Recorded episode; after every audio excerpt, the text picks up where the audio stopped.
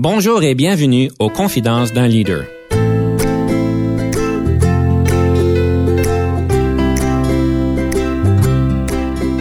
Ici Denis Lévesque, coach de cadre. Nous avons donc l'honneur et le privilège de recevoir en studio des leaders qui ont marqué leur communauté afin d'apprendre de leur expérience et de s'inspirer de leur sagesse.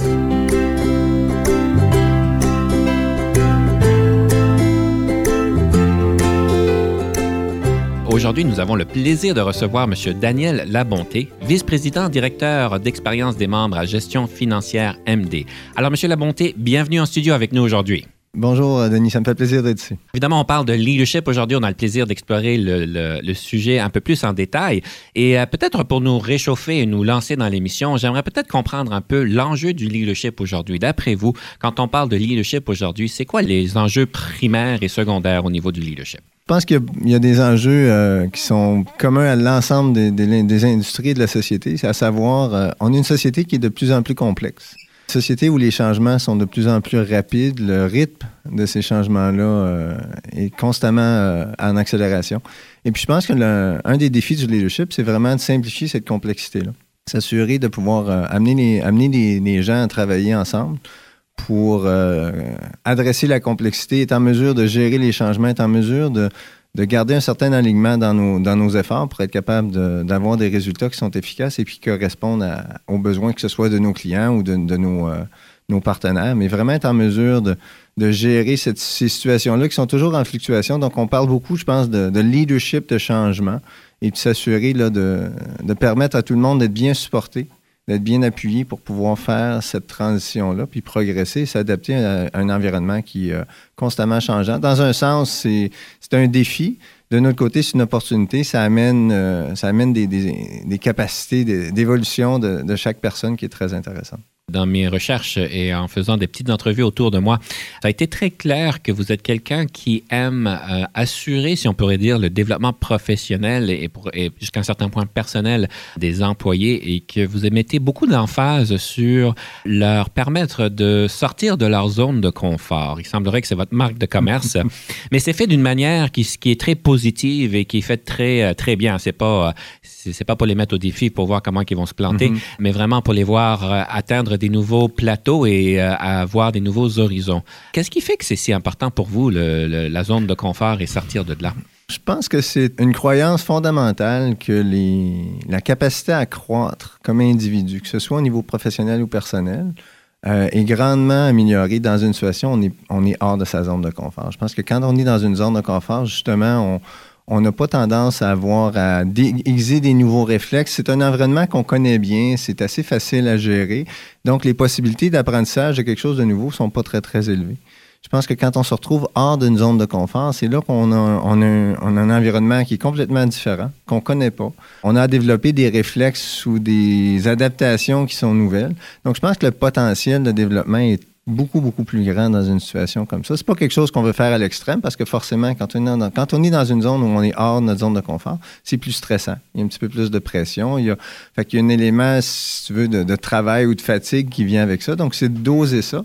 Mais je pense que c'est important si jamais on, souhaite constamment s'améliorer, si on souhaite constamment pouvoir être euh, des individus qui sont plus, euh, comment je pourrais dire, plus développé, plus déployé dans ce, dans ce qu'on réussit à faire. Je pense que c'est en cherchant ces situations-là hors de zone de confort qu'on réussit à, à, grandir le plus. Je prends un exemple personnel. Cette année, moi, ça fait une trentaine d'années que je fais du ski.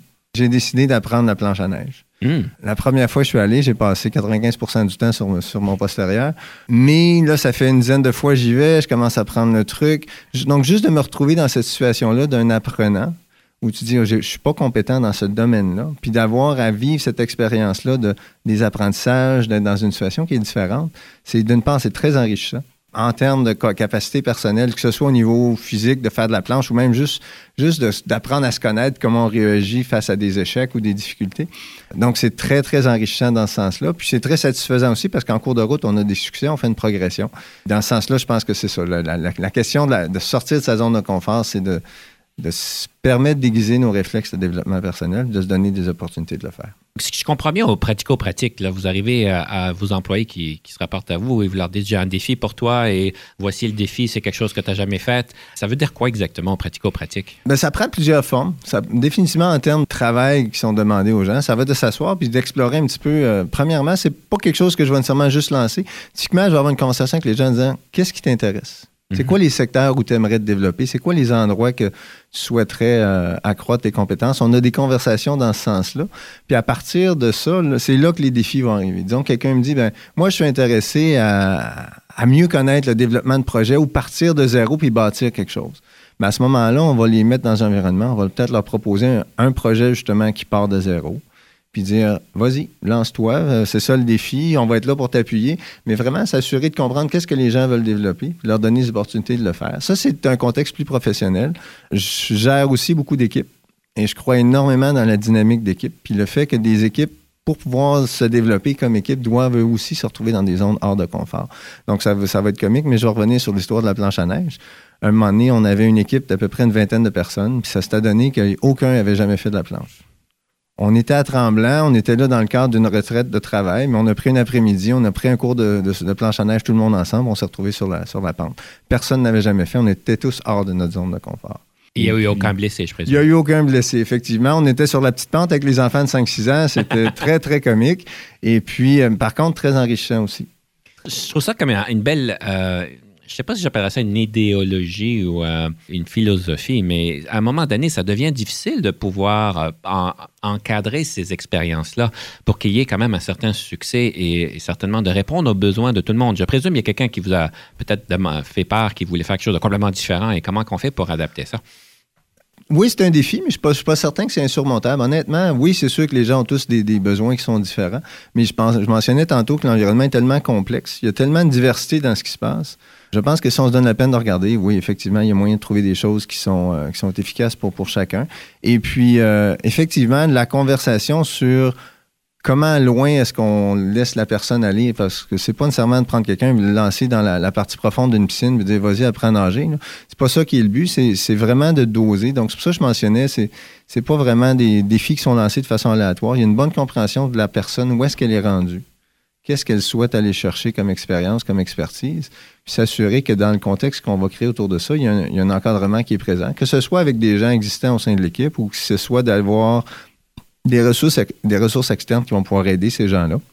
Mais foncièrement, s'assurer que c'est un cadre qui est fixé pour ultimement arriver à du succès, en reconnaissant que pour avoir du succès, il va y avoir des échecs en cours de route. Et que ça, c'est correct. Je pense mhm. qu'il y, a un élément là-dessus que c'est pas réaliste de dire je te mets dans dehors de ta zone de confort, mais je m'attends à ce que tu aies un succès immédiat et instantané. Ça n'arrivera pas. Puis ça fait partie justement de, cette, évolution-là, de dire oui, il va y avoir des échecs, je vais apprendre de ça, puis je vais avancer. Mais ultimement, le contexte qui est créé, je pense que c'est un contexte qui est en fonction du succès. Puis moi, évidemment, je reste quand même aussi présent ou non présent là, euh, en fonction des besoins des gens. Donc ça aussi, c'est une conversation qu'on va avoir où je vais pouvoir discuter avec les gens jusqu'à quel point est-ce que tu souhaites que je sois partie prenante de ce défi-là? Est-ce que tu veux que je sois seulement présent aux, besoins si toi, tu as besoin de moi, etc. Donc, on a des conversations là-dessus aussi pour s'assurer que les attentes sont très claires en termes de comment moi, je vais travailler avec eux et eux, comment ils vont travailler avec moi. Hmm. Avoir confiance l'un à l'autre et avoir euh, des, objectifs clairs et une relation et des interventions claires. Je pense que ça, c'est la base. Je crois pas que je pourrais amener les gens à aller dans des zones hors confort telles qu'on discute en ce moment si le climat de confiance n'était pas là.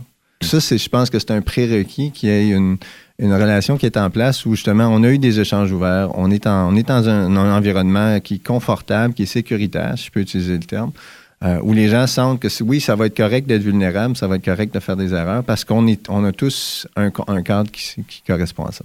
Si je comprends bien, quand c'est bien de, permettre aux autres d'avoir euh, des défis, de sortir de leur zone de confort, mais si je comprends bien, vous aussi, vous aimez sortir de votre zone de confort, pas juste sur la plage, pas sur la plage, c'est pas la plage, mais la, neige. Euh, mais euh, vous avez eu un moment, si j'avais compris, où est-ce que vous avez vraiment été en, dehors de votre zone de confort, où est-ce que vous avez pris charge d'une équipe qui, avec en technologie, est-ce que vous pourriez nous en parler un petit peu plus? Absolument. Probablement une des grandes leçons de leadership de ma carrière. Ça remonte déjà à plusieurs années. Ça fait au-delà de 15 ans de ça. Moi, ma spécialisation, c'est bon, vraiment la gestion des affaires en général, le marketing, les ventes. Et puis, euh, l'entreprise où je travaillais m'a demandé d'aller prendre charge d'une équipe d'informatique. Et puis cette équipe-là bâtissait des applications pour supporter la force de vente. Et puis on m'a dit, ben, ton mandat, ça va être de t'assurer vraiment qu'il y a une belle communication qui se fait, puis que les, les informaticiens comprennent vraiment c'est quoi les besoins des gens d'affaires. Donc, euh, le défi était d'une part de travailler en technologie, puis c'était aussi un défi de ramener. Il y avait trois équipes distinctes qui venaient d'être euh, mises ensemble. Donc, première rencontre, je me dis, bon, ces équipes-là existent déjà, ils ont un fonctionnement. Fait que je me dis, bon, allez-y, on va faire, je vais participer à votre première rencontre strictement sur une base d'entendre ce qui se passe puis de comprendre ce qui se passe. La réunion a duré à peu près une heure. Je pense que j'ai peut-être compris cinq minutes du dialogue. C'était toute une série d'acronymes et de termes de technologie. J'ai quitté la rencontre en me disant, hé, là, je suis vraiment en dehors de ma zone de confort. j'ai aucune idée qu'est-ce qui se passe. Je comprends même pas de quoi on parle. Par contre, euh, en travaillant avec ces gens-là, euh, j'étais avec eux pendant deux ans. Ça a été une des plus belles expériences de leadership de ma carrière. Puis ce que j'en ai retiré, c'est que souvent, le leader euh, n'a pas nécessairement être la personne qui fournit les réponses. Le rôle d'un leader, c'est vraiment de s'assurer qu'on crée un climat, qu'on crée une vision commune vers où on s'en va, qu'on crée un climat qui permet aux gens de performer, puis qu'on crée un environnement qui supporte les gens justement à se développer et à avancer là-dedans. Je pense que si on fait ça, le fait qu'on ait une expertise très développé au niveau du sujet spécifique et moins critique. C'est vraiment plus une question d'avoir un, rôle justement de leadership, de clarifier cette vision-là, travailler avec les gens, leur permet d'avoir un climat où ils peuvent travailler en équipe. Donc, j'ai travaillé avec eux pendant deux ans. Comme j'ai très, très belle expérience, j'ai appris beaucoup de choses. J'ai euh, évolué ma pensée par rapport au leadership et au rôle d'un leader. Et que foncièrement, le rôle du leader, c'est pas nécessairement de répondre aux questions des, euh, de ses employés, mais souvent, c'est de poser les bonnes questions permettre aux gens de pouvoir avancer et de progresser face à, un objectif commun. J'aime ce que vous dites. C'est pas nécessairement d'avoir les réponses à tout, mais d'avoir les bonnes questions. Comment qu'on fait pour avoir les bonnes questions? C'est une bonne question en soi. Je pense que pour avoir les bonnes questions, euh, ben, d'une part, il faut vraiment avoir travaillé avec l'équipe pour avoir un très, très bon sens de ce qu'on souhaite accomplir. C'est quoi l'objectif? Vers quoi on s'en va? C'est quoi les, résultats tangibles qu'on souhaite avoir? Et pouvoir garder ça toujours en, focus. C'est fondamental. Et suite à ça, je pense que pour avoir des bonnes questions, il faut être curieux. Pas curieux dans un sens péjoratif, mais curieux dans le sens qu'il faut vouloir explorer, il faut vouloir comprendre, il faut vouloir aller au fond des choses. Et puis, euh, une partie des choses que, selon moi, est très, très importante au niveau du leadership par rapport aux questions, c'est de reconnaître la valeur des perspectives diversifiées. Donc, d'en arriver à dire, ben, OK, on a regardé ces angles-là. Est-ce qu'il y a des angles qu'on n'a pas vus? Puis souvent, ça peut impliquer d'amener des gens qui pensent différemment de nous, dire, ben, si vous autres, vous aviez à faire face à ça, ce serait quoi les questions que vous auriez? Donc, vraiment travailler à élargir les perspectives. Donc, tout un espèce de, concept de, de, divergence de pensée. Suite à ça, les bonnes questions qui peuvent suivre, ça va être, une, ça va être des questions pour nous permettre de focuser puis vraiment aller vers des résultats. Donc, vraiment des questions qui, soient, qui sont d'abord divergentes, puis suite à ça, c'est des questions qui peuvent être plus convergentes pour arriver à des résultats concrets. Vu qu'on est dans les bonnes questions, j'ai une dernière question avant notre pause. Euh, j'aime toujours explorer un livre qui a peut-être marqué votre leadership, votre développement mm-hmm. leadership. Quel serait ce livre-là? Il y en a plusieurs qui me sont venus en tête, mais je vous dirais, le premier, celui qui me vient en tête, c'est, euh, ça s'appelle Servant Leadership. Ça a été écrit par euh, Kenneth Greenleaf. C'est vraiment ce concept-là qui met de l'avant le fait qu'un leader est d'abord et avant tout au service des gens avec qui il travaille. Ça explore tout ce concept-là vraiment de façon plus élaborée. Et puis, euh, je pense que c'est les fondements de mes, mes connaissances en leadership. Servant Leadership. Servant Leadership. Alors, on vous permet d'aller googler le livre pendant qu'on prend cette petite pause. On revient sous peu.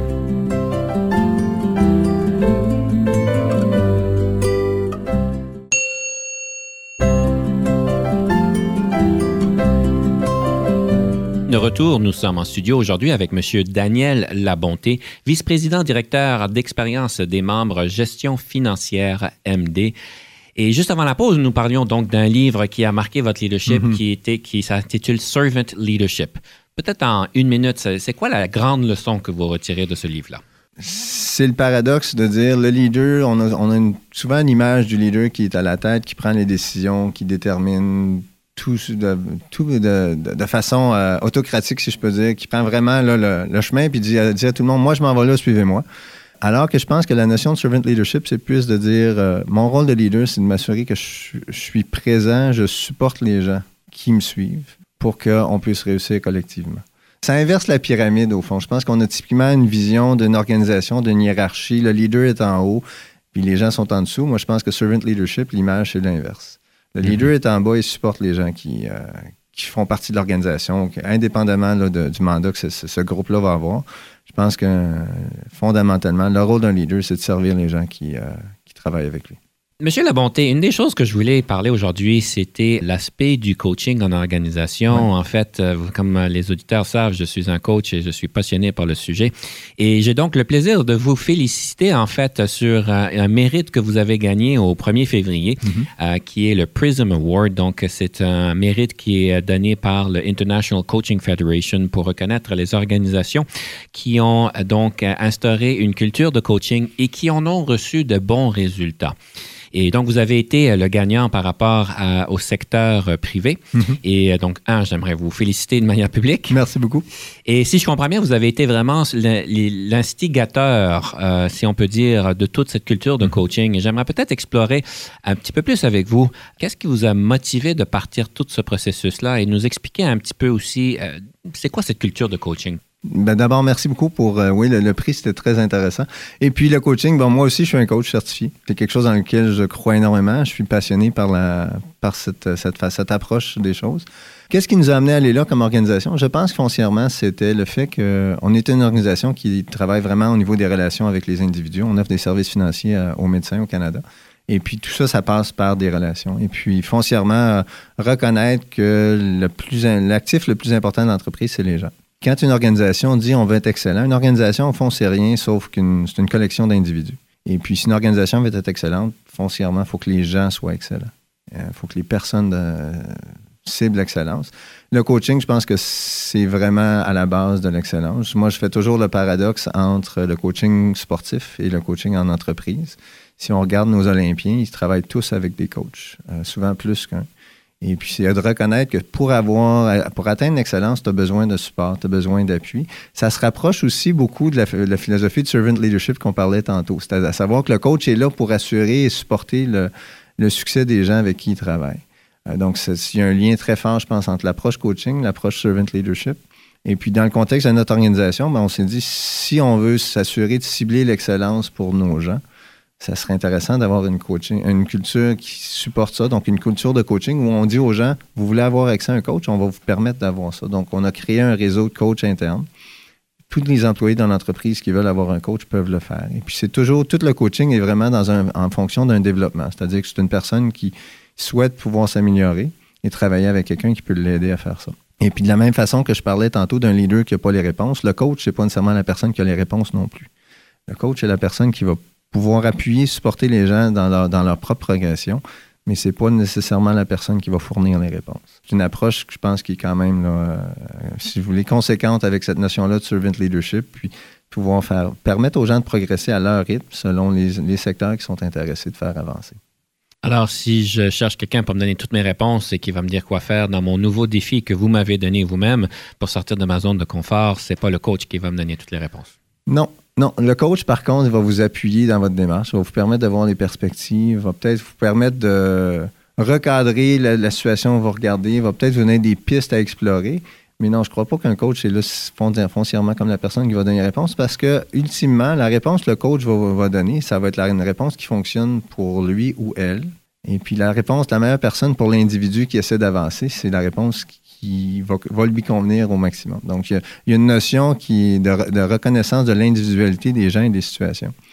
Et puis, euh, les réponses qu'on pourrait appeler best practice, mais les best practice, ça s'applique au contexte où ils ont été euh, mis en place.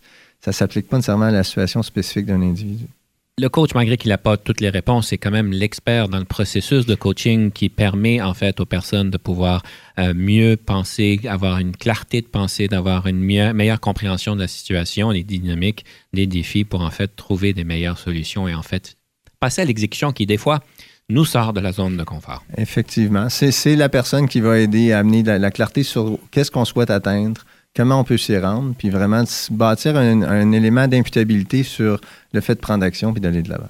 Une chose que j'aimerais peut-être mieux comprendre, vous avez donc passé de l'énergie, du temps et des ressources à créer cette culture de coaching euh, dans votre organisation et je vous en félicite. Ce que j'aimerais peut-être qu'on puisse parler, c'est les résultats. Donc, euh, mm-hmm. quel genre de résultats avez-vous obtenu et est-ce que ça vaut vraiment la peine? Certainement pour notre organisation, ça a valu la peine euh, grandement. Euh, d'une part, puis c'est sûr que c'est pas juste le coaching, il y a toujours plusieurs facteurs qui contribuent à ça, mais certainement euh, l'engagement de nos employés au sein de l'entreprise. Ça fait 5-6 ans que le programme est en place. Ces résultats-là sont croissants d'année après année. À un point tel que, bon, maintenant, comme entreprise, on est dans vraiment le, premier 10 des, des firmes qui sont au niveau de l'engagement des employés.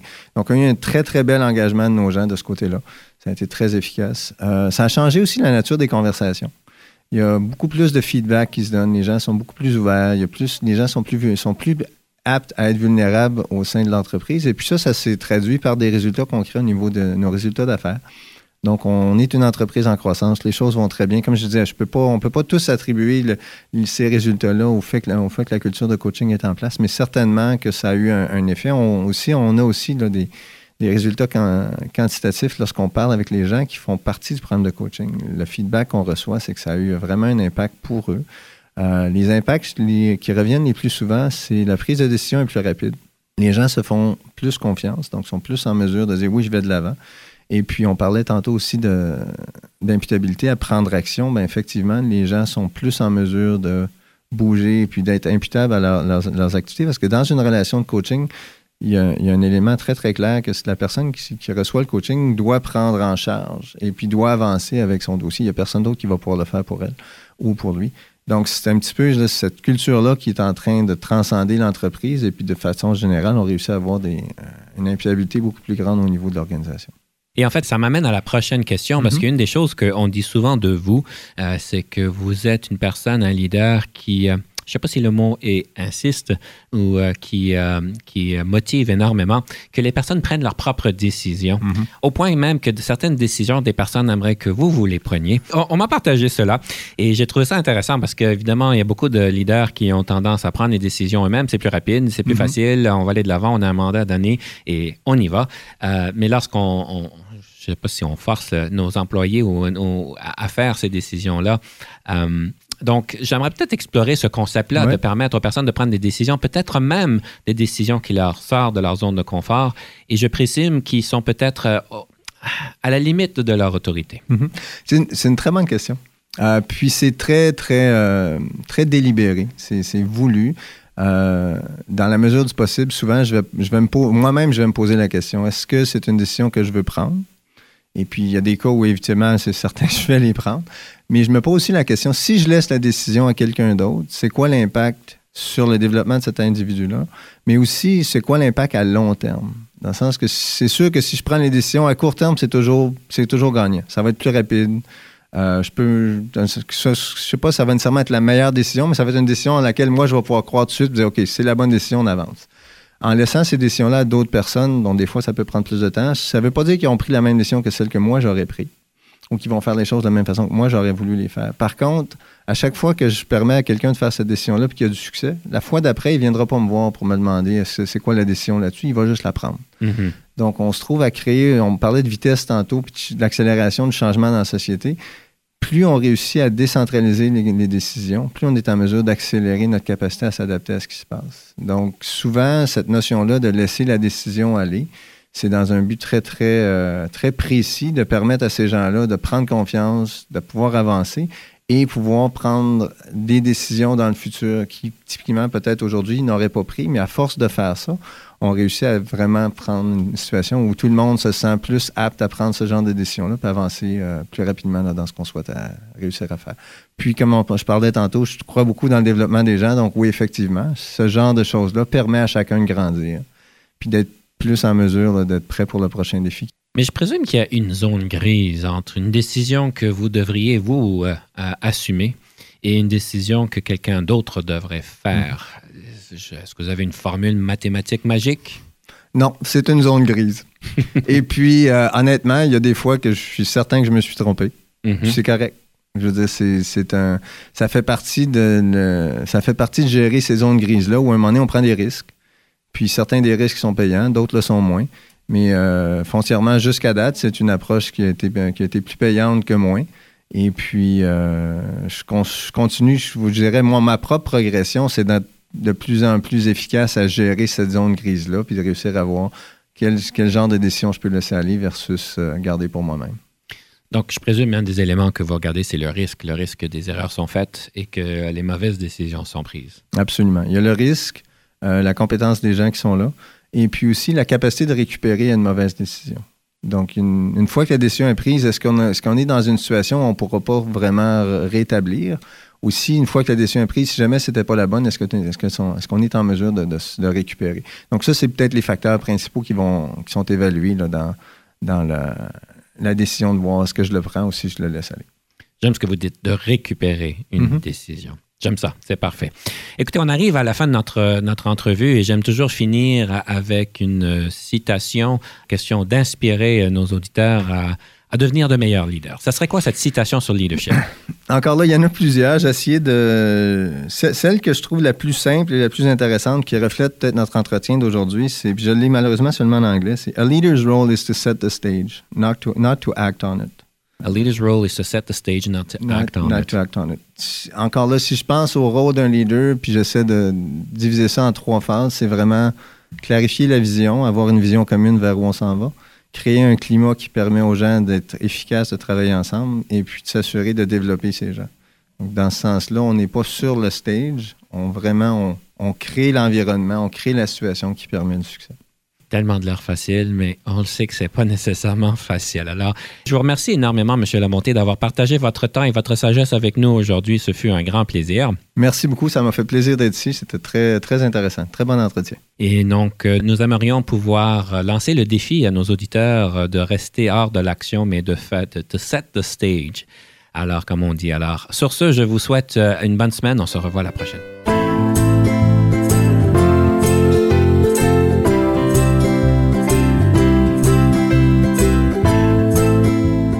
Conception, animation, entrevue et recherche, Denis Lévesque. Montage et réalisation, Jean-Paul Moreau. Confidence d'un leader est une production et une présentation d'Unique FM 94,5.